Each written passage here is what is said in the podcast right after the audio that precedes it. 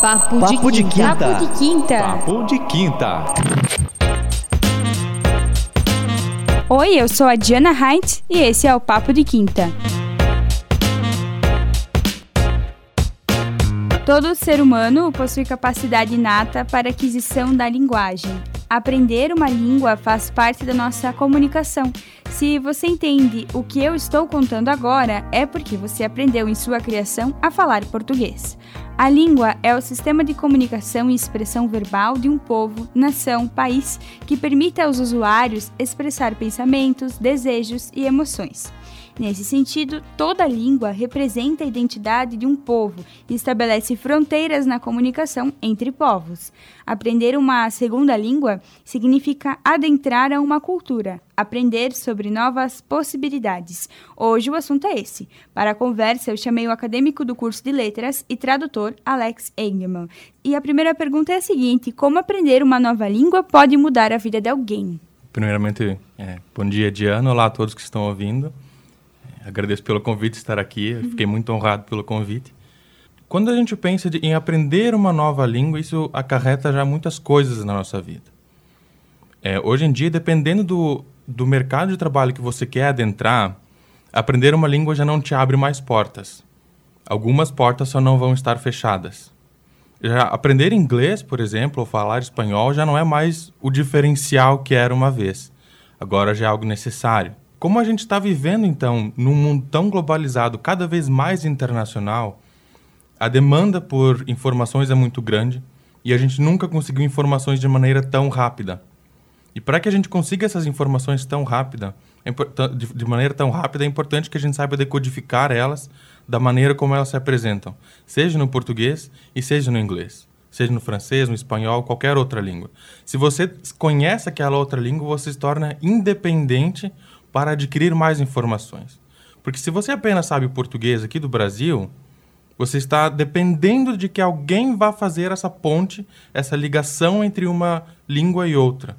Então, eu acho que, além de, de possibilidades sociais, de possibilidades profissionais, o que mais traz, a, a, maior diferença que aprender uma nova língua traz é justamente a independência, né? Você cria novas asas. Você falou agora sobre a extrema importância de uma segunda língua, mas quando eu posso afirmar que eu já sei, já aprendi e posso me virar sozinha em outro país? A partir de que momento eu posso afirmar isso? Isso é uma questão de debate, até entre professores e linguistas, né? Porque existem algumas provas que vão testar a sua proficiência, como quando você vai adentrar o, uma universidade ou uma escola em outro país, você precisa fazer uma prova, que essa prova vai te classificar em alguns determinados níveis. Mas a gente sabe que uma prova não é um espelho da pessoa. Uma prova escrita, e ali tem um momento oral também, um momento de escuta, vai definir apenas como você se.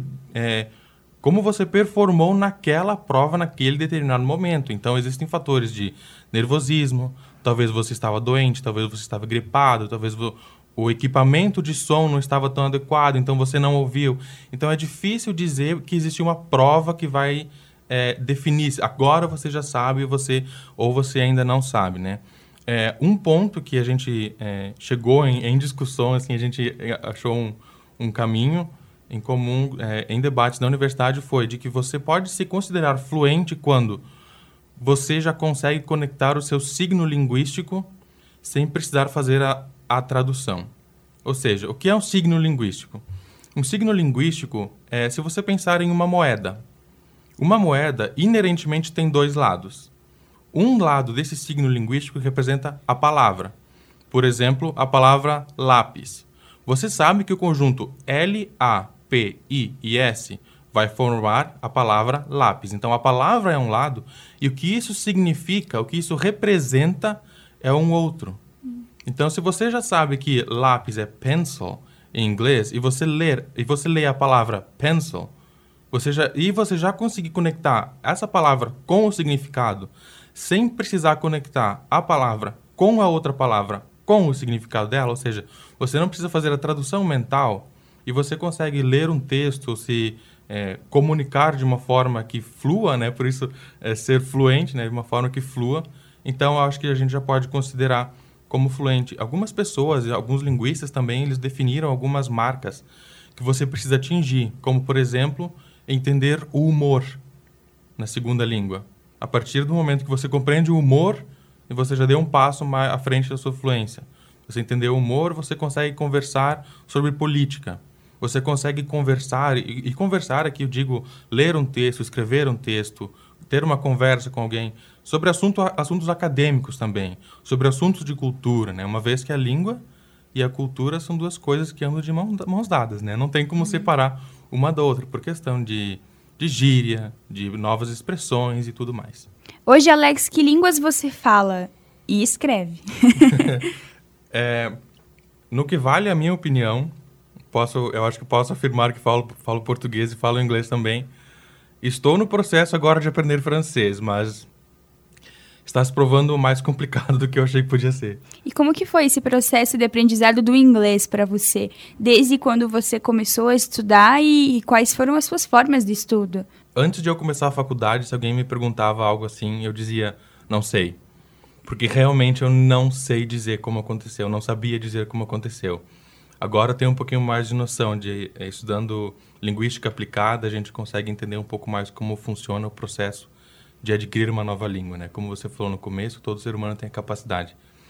Então, desde criança, eu lembro da pré-escola, a gente via cartões com um desenho de um animal e a palavra escrita embaixo. Eu lembro especificamente de um cartãozinho que era de um canguru.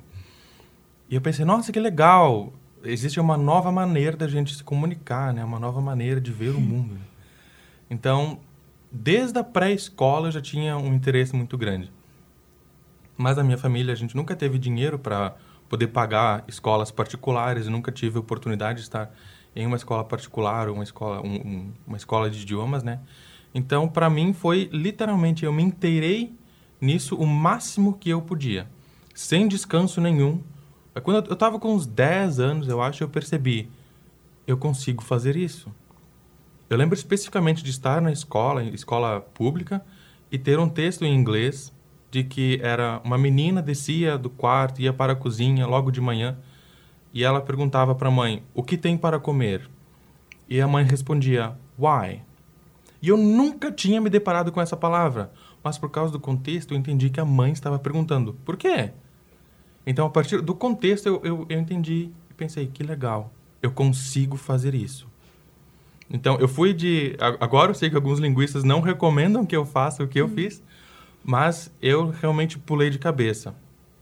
Todas as músicas que eu ouvia eram em inglês, tudo que eu lia era em inglês, as, amizades que eu fiz na internet agora com o mundo, né, que a gente consegue essas informações, consegue se conectar com pessoas do outro lado do mundo, foram todas as comunicações em inglês.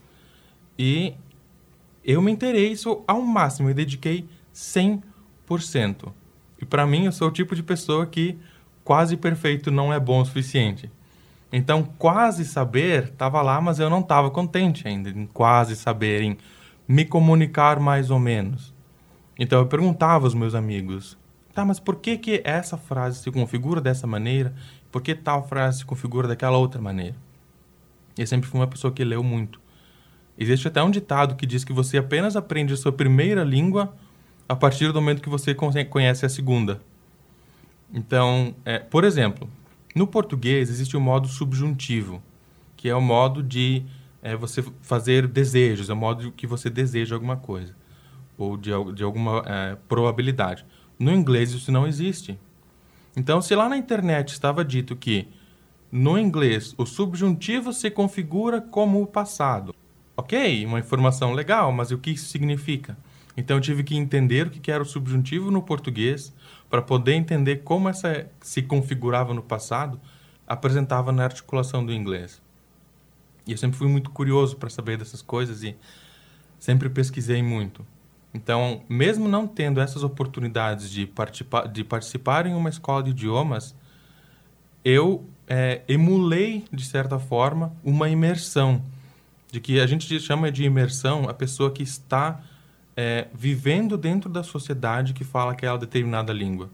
Então eu criei esse meu mundinho ali de inglês e apenas as informações chegavam a mim em inglês. Mesmo estando no Brasil? Mesmo estando no Brasil. E uma das técnicas que é, o cérebro fica exausto é uma técnica muito exaustiva mesmo, mas realmente, quando eu estava vendo TV, eu ouvia as pessoas falando em português e na minha cabeça eu estava pensando como elas falariam isso em inglês, como isso se configura em inglês. E quando eu tropeçava, aí eu ia pesquisar para saber como é era aquilo, porque aquilo eu não sabia, então eu ia pesquisar como era aquilo. Justamente que essa é uma técnica que os professores de inglês usam hoje em dia, que é não dar a resposta logo de cara. Você sabe a tradução daquela palavra, mas você não precisa dar ela. Instigue para que ele vá pesquisar, para que ele consiga andar com suas próprias pernas, né? Porque a partir do momento que você aprende uma coisa por você mesmo, sem alguém ter te ensinado, você adquire experiência naquilo e você não esquece mais. Muito interessante. Quanto tempo levou esse processo de aprendizado e imersão? Em torno de. Para eu estar no nível onde eu me sentia confortável de dizer eu sei inglês, justamente por eu aprender sozinho, eu acho que entre 15 e 16 anos. É bastante tempo, né? Bastante tempo. E mesmo que seja óbvio isso, algum, as possibilidades que você conseguiu depois disso, o que, que o inglês te trouxe de novas portas, mesmo que seja óbvio que é a comunicação, o que mais que você pode dizer? Bom, eu consegui realizar alguns sonhos que eu tive, né? Por exemplo, eu pude fazer a minha viagem internacional que eu sempre sonhei em fazer. Eu fui para Londres em fevereiro de 2017 e fui inteiramente sozinho. Fui assim abri minhas asas e voei, quase caí, mas saí voando, né? Parti, saí voando. Fui, não parti de nenhuma agência, fui completamente sozinho, sem direção, sem itinerário, sem muito saber o que fazer lá. Sabia que eu queria ir, queria visitar e ia conhecer algumas pessoas lá. E eu até brinco com os meus amigos e digo que eu morei na Europa por muito tempo, mesmo que foram 10 dias, né? Mas eu tive, nesses 10 dias, estar lá sozinho e de estar lá com ansiedade, com medo, com tudo aquilo de. Se eu cometer algum erro, a única pessoa que vai sofrer sou eu e a única pessoa que pode resolver sou eu. Então eu não adianta chorar, não adianta ficar ansioso, se concentra e parte, vai. Você escolheu estar aqui, porque esse era o meu sonho, então vai. Esse é o conceito de autorresponsabilidade, né? Não foi só o inglês que você aprendeu. Exato. Isso eu ia dizer, que não me proporcionou apenas essa ida a Londres, mas nesses 10 dias eu cresci 10 anos. Eu envelheci e eu amadureci 10 anos, no sentido de eu tenho que fazer isso, então eu vou fazer isso. Não há outra alternativa, não há quem pedir ajuda, não há quem é, me pedir ajuda para que me jogue uma boia. Eu estou aqui e vou ter que nadar. Então, nesses 10 dias, eu posso dizer que eu envelheci 10 anos. E além da, das, das oportunidades sociais de realizar sonhos, de poder me articular com outras pessoas em inglês, eu tive algumas oportunidades profissionais também. A minha professora de inglês da Chapecó, a professora Rosane Silveira, ela conseguiu uma oportunidade assim que é única na minha vida e que eu vou agradecer ela para sempre. É, em agosto de, de 2018, 11 doutores é, da Inglaterra vieram para Chapecó e eles precisavam de alguém que fizesse a tradução para eles. E ela veio, ela me disse, Alex, vai, olha, tem essa oportunidade. Ela falou, eu confio em você, então vai. E eu fui.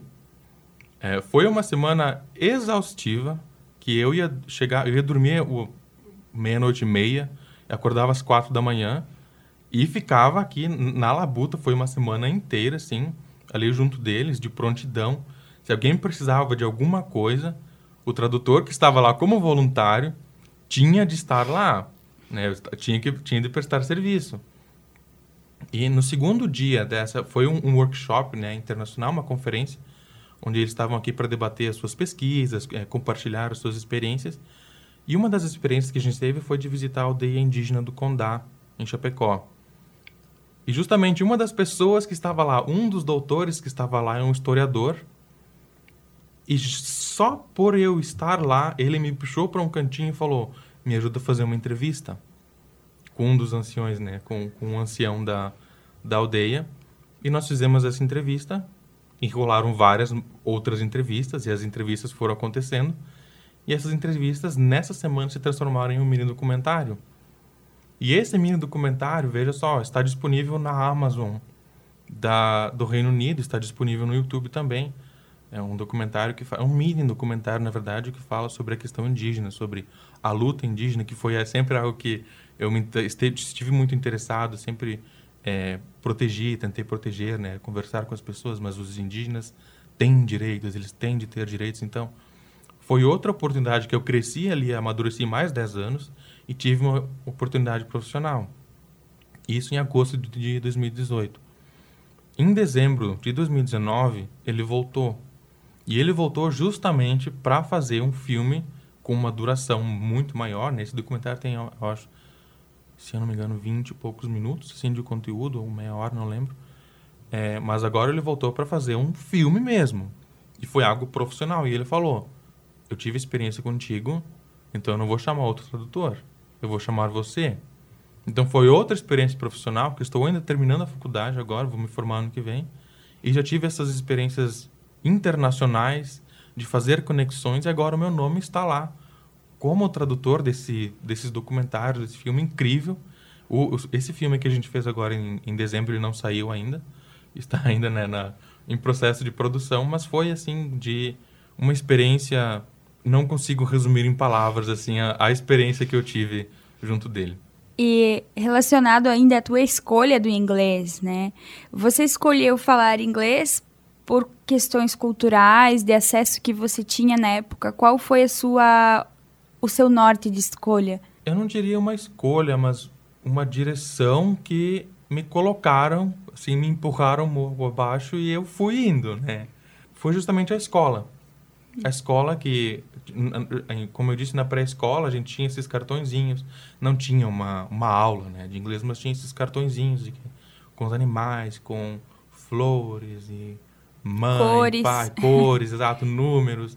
E aí, eu acho que isso que é, me direcionou para esse ponto. Tanto que a, as aulas na escola também, né, a professora sempre foi de inglês. Quando a gente chegou ao ensino médio, teve a, a oportunidade de fazer a escolha entre o inglês e o espanhol.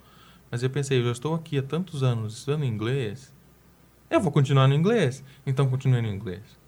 E que aí no ensino médio é um pouquinho mais aprimorado, um pouquinho mais aprofundado, o, não é apenas a questão gramática, mas entra a questão pragmática da língua também. Porque a língua existe em várias formas, em vários níveis, ela se apresenta na nossa, na nossa sociedade de maneiras diferentes, de, é, através de, de, de canais diferentes também. Seja por um rádio, seja por um texto, seja por uma promoção que você ouve alguém gritando na rua, né? Vendo sacolé por um real, né? Isso uhum. também é uma forma de linguagem. Então, realmente foi a escola que me deu essa esse pontapé assim de vá, é por aqui, siga esse caminho. E alguém que pensa em conseguir falar outra língua, estudar, o que deve levar em consideração no momento da escolha da língua? Eu acho que existem vários fatores né, que a pessoa precisa levar em consideração.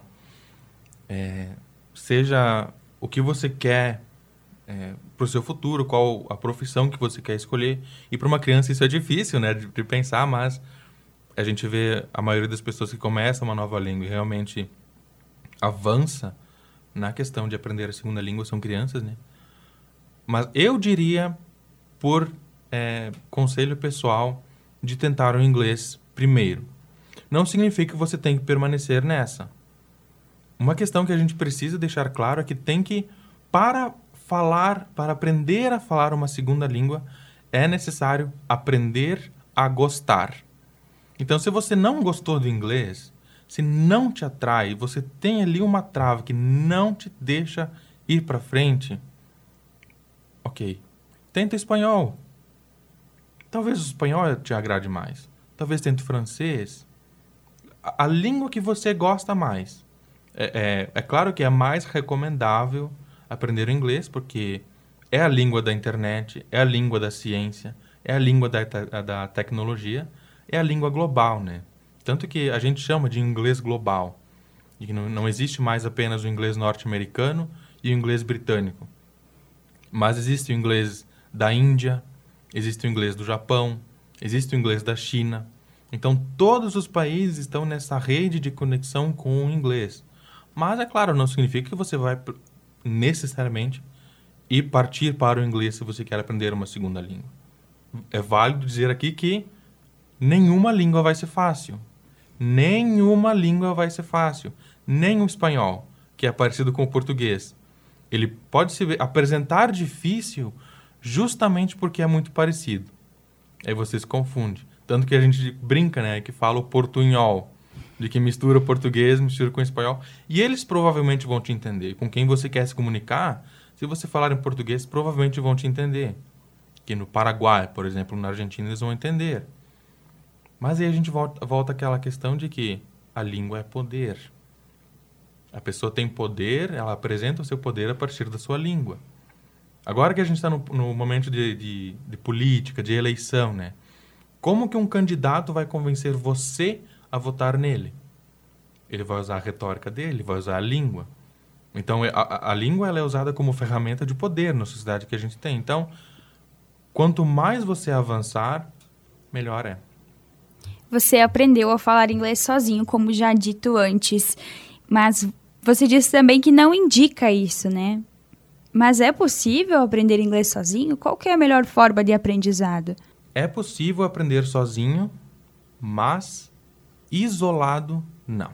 Aprender sozinho é algo que requer muita independência, muito tempo e Disciplina. muita dedicação. Disciplina, você tem que estar dedicado.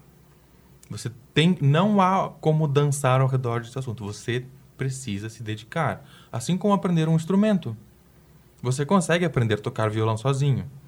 Mas com um professor, meu Deus, né? Ele estudou para facilitar o seu processo. Eu não indico aprender sozinho se você tem a oportunidade de aprender com um professor. Porque justamente o que vai é, te elevar, fazer você sair desse assunto de eu consigo entender uma ou duas palavras em uma conversa para ir para o próximo nível é a troca que você tem entre o professor e o aluno e as conversas que você tem com os alunos, com as pessoas que estão ali no seu mesmo nível. Eu acho que isso proporciona um ambiente muito legal, que as escolas de idiomas conseguem proporcionar esse ambiente de acolhimento, de vocês estão aqui para o mesmo objetivo e estamos todos no mesmo barco. Então, vamos nos, vamos ajudar uns aos outros a troca proporciona essa elevação no seu nível. Justamente porque, se você quer aprender sozinho e quer aprender isolado, você vai aprender a gramática. Mas a gramática não é a língua. A língua se configura em tantas maneiras, seja é, de forma gramatical, de forma pragmática. É, temos ali a, a, a linguística que vai tratar da sociolinguística, de que diferentes grupos falam de maneiras diferentes, ou diferentes níveis de escolaridade falam de maneiras diferentes. E você aprender apenas a gramática não é suficiente. É importante, porque a gramática ela vai guiar a língua, mas ela não é o assunto que deve ser único.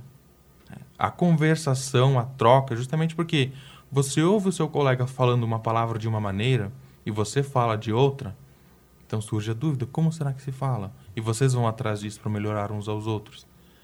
Então, se você tem a oportunidade de estar em uma escola de idiomas, eu acho que é o ideal. Eu digo, eu acho, partindo do estudo que eu fiz né, na, na universidade, dos, dos conhecimentos que nós adquirimos, mas eu acho que eu sou prova de que é possível aprender sozinho, né? Não se desencorajem, não é preciso de dinheiro para aprender, mas exige uma caçambada de dedicação. Nós estávamos falando a respeito de línguas e diferentes locais também, como você citou. Às vezes uma palavra num lugar é uma, em outro é outra. Enfim, a discussão agora é sobre sotaque, né?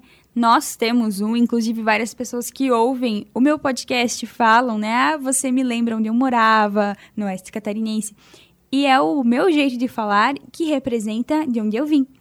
Muitas pessoas consideram isso errado. Sendo errado ou não, é uma questão de cultura, né? Ao seu ver, como que o sotaque pode representar algo positivo ou negativo numa sociedade? Esse é um assunto que é, eu sou um pouco divergente assim, da opinião da maioria. da opinião da maioria dos acadêmicos, principalmente. É necessário que a gente entenda que nenhuma pessoa está livre do sotaque e que nenhuma pessoa, a não ser que ela é, parta de um processo de imersão muito jovem, muito cedo, essa pessoa, se, se não partir de, de uma imersão muito cedo, vai ter um sotaque.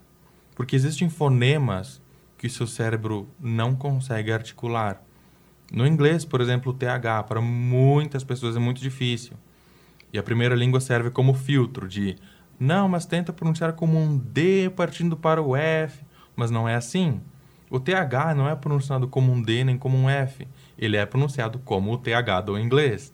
E a gente tenta usar né, o português, a nossa primeira língua, como filtro para a segunda, mas sempre vai ter um sotaque. Isso não significa que uma pessoa seja melhor do que a outra, assim como no português. Alguém com sotaque nordestino não é pior, não é melhor do que alguém com sotaque do sul. Alguém com sotaque do sul não é melhor nem pior do que alguém que tem o sotaque do norte, por exemplo. Então, o inglês, justamente, existem uma infinidade de sotaques. É, na universidade, a gente diz que você não precisa aprender o inglês americano, nem a, a, pronúncia, né? Digo, é, você não precisa aprender a pronúncia do inglês americano e você não precisa aprender a pronúncia do inglês britânico, porque você fala o inglês brasileiro. As pessoas da Índia, por exemplo, eles têm aquele sotaque muito bem definido, que você consegue identificar na hora que é uma pessoa da Índia, né? Porque a língua que eles falam também tem as suas particularidades de como é pronunciado, de algumas coisas que a língua e o cérebro não conseguem se conectar para produzir aquele som. A sua mente consegue produzir, mas a sua língua não consegue. A língua árabe, por exemplo, no árabe tem sons que você produz com a sua garganta, tremendo a sua garganta. E a gente não faz isso. A gente não consegue produzir esse. Parece um roncado, assim, parece um.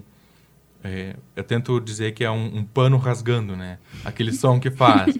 Nós não conseguimos produzir, porque eles conhecem aquele som desde que a língua se apresentou para eles. Para nós, não. Partindo do pressuposto de que cada um tem um sotaque, agora entra a minha opinião, não devemos pensar de que Cada um tem um sotaque, então o nível de pronúncia que eu estou está ok. Como eu disse antes, para mim, quase perfeito não é bom o suficiente. E eu sempre tentei prezar pela excelência. Então, é importante de que a gente saiba que você nunca vai falar de maneira perfeita, mas não é interessante estar estagnado em uma pronúncia. Você deve partir, você deve tentar almejar ao, ao perfeito, sabendo de que você não é melhor nem pior do que ninguém. Você não está superior a ninguém se a sua pronúncia é perfeita, e você não está inferior a ninguém se a sua pronúncia não é perfeita. Isso é um ponto de debate muito pesado, porque corrigir a pronúncia de alguém nunca é legal. Nunca. Nem no português, nem no inglês, nem de maneira nenhuma. A, fina, a finalidade da língua é a comunicação. Então, se a comunicação foi estabelecida, significa que a língua foi suficiente, que a linguagem usada foi suficiente. Você conseguiu entender? Ok, você não precisa corrigir essa pessoa. Mas, em um ambiente que você está lá para avançar o seu conhecimento linguístico, para avançar o seu conhecimento na segunda língua, eu acho primordial que essas correções aconteçam. É claro que aí o professor tem que ter jogo de cintura para não ferir os sentimentos da criança, né? não ridicularizar ninguém. Mas se o ambiente é para avançar a língua, a pronúncia é parte da língua. Né? Então é um ponto que você está ali, você puxa de um lado, você puxa de outro. De, é importante corrigir, mas é importante aceitar que algumas palavras serão dessa maneira, você nunca vai adquirir. E na universidade, por exemplo, é, os professores que nos dão aulas de inglês, os, os módulos de inglês, eles não corrigem a nossa pronúncia. Justamente, universidade particular, você não quer perder alunos. Se o aluno está ali, está se sentindo desconfortável na aula... Ele vai sair, né? Ele vai sair. E isso não é, não é lucrativo, isso não traz lucro para a universidade. Então, temos que quebrar esse conceito de que a educação é um produto a ser vendido e quebrar a noção de que aprender é fácil. Eu estava em orientação com uma das minhas professoras da, da universidade e a gente estava conversando sobre leitura. E nós chegamos ao assunto de que eu entendo o aluno que não quer ler um livro clássico, porque é difícil. A gente tem que aprender a ler o clássico para depois ler o clássico. A gente tem que aprender a ler o básico. E a gente sabe que o brasileiro não lê. Então, se o brasileiro não lê, como não lê aqui o fundamental, como que ele vai conseguir ler o clássico? Uhum. E ela me deu, metaforicamente, um tapa na cara que me fez acordar. Ela falou: "Mas e quem disse que ler tem que ser fácil? Quem disse que aprender tem que ser fácil?" Porque não é fácil. Parece, a gente tem muito isso, né? De parecer ser fácil aprender, uhum. parecer ser. Porque na escola não é tão difícil que a gente aprende, né? Uhum. Na escola não é o difícil, mas ali na escola você aprende a base. Você, você aprende ali o verbo to be, que é a essência do inglês, né? Mas a língua, como eu disse, ela se configura de tantas maneiras que uma parte não é suficiente. Então, o sotaque. Algumas pessoas até dizem que eu, eu não tenho sotaque muito norte-americano, que eu tenho sotaque mais britânico, porque quando eu comecei a praticar a minha fala, foram com os, os, amigos que eu fiz, foram com as amizades que eu fiz que moram lá. Então eu fui copiando, sem perceber, eu fui copiando como eles falam. A gente pode entrar também num ponto que os linguistas chamam de imperialismo cultural. As pessoas que estão aprendendo inglês partem de um material que tem a pronúncia, na maioria das vezes, dos Estados Unidos. Os programas de TV que você assiste têm o inglês dos Estados Unidos. Os filmes, então, a sua pronúncia vai tentar ser igual dos norte-americanos. E eu já encontrei muitas pessoas de lá que já me disseram: você tem que falar mais rápido. Ou, tá, mas essa palavra não se pronuncia assim, se pronuncia dessa maneira. E eu disse: não, vocês pronunciam essa palavra dessa maneira. Existe uma noção de que o inglês perfeito é o inglês usado na América do Norte, que não é verdade. Então, os programas de TV, a cultura que você assiste, o que você conhece de cultura inglesa? Ah, Halloween. Halloween Estados Unidos. Será que começou lá nos Estados Unidos será que começou em outro lugar? É, tem St. Patrick's Day, que é o dia de São Patrício. Será que começou lá nos Estados Unidos ou será que começou na Irlanda? Como é que a Irlanda fala? É, a Irlanda tem a pronúncia do R muito bem marcada. É como o nosso R aqui do Sul, né? De que eles falam, por exemplo, ou isso vale tanto para a Irlanda quanto para a Irlanda do Norte quanto para a Escócia. Por exemplo, a palavra mais bravo, de você está ainda mais bravo.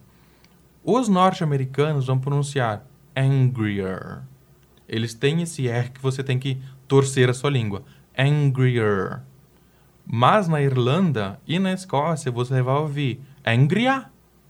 Então perceba que tem esse R aqui e não, não, não, não termina no outro R. A, a diferença entre angrier e angria. Existe essa diferença e nenhum é mais, nenhum é menos do que o outro, são apenas... A mensagem chega são totalmente... apenas né? maneiras diferentes de se comunicar.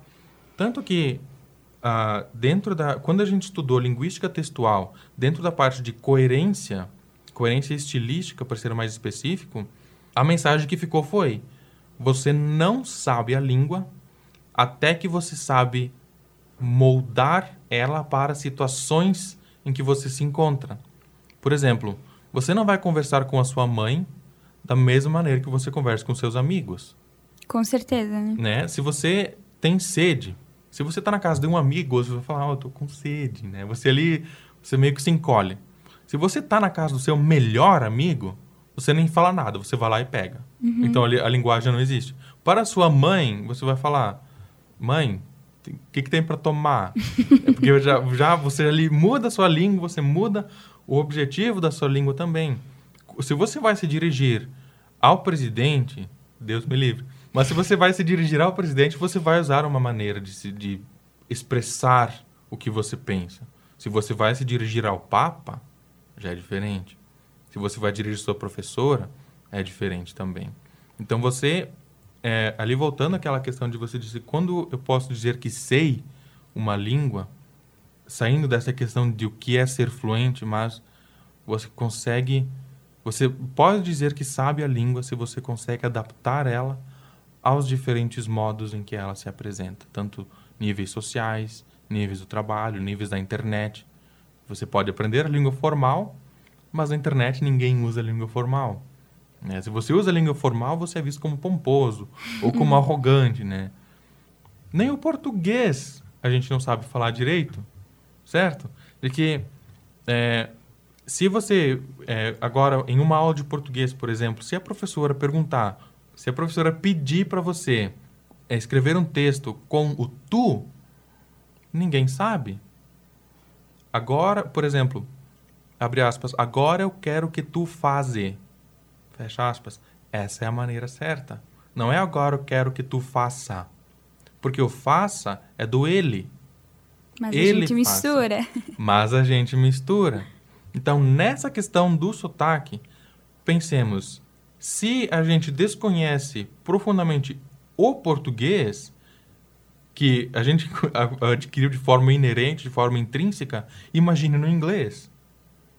Né? A minha professora de gramática, no meu primeiro semestre da universidade, ela me disse: o meu melhor aluno foi alguém que tinha a primeira língua como espanhol. Porque ela estava ensinando gramática. E o que ele foi aprendendo foi a partir da gramática. Então, o português dele, apesar de ele não ter um conhecimento léxico ou um conhecimento das palavras tão grande, ele conhecia muito bem a gramática. Não significa que ele era fluente. Significa que ele conhecia a gramática. Bom, com essa discussão e conversa instigadora para novos aprendizados, eu encerro esse programa e agradeço a sua presença, Alex. Obrigada. Obrigado, Nath.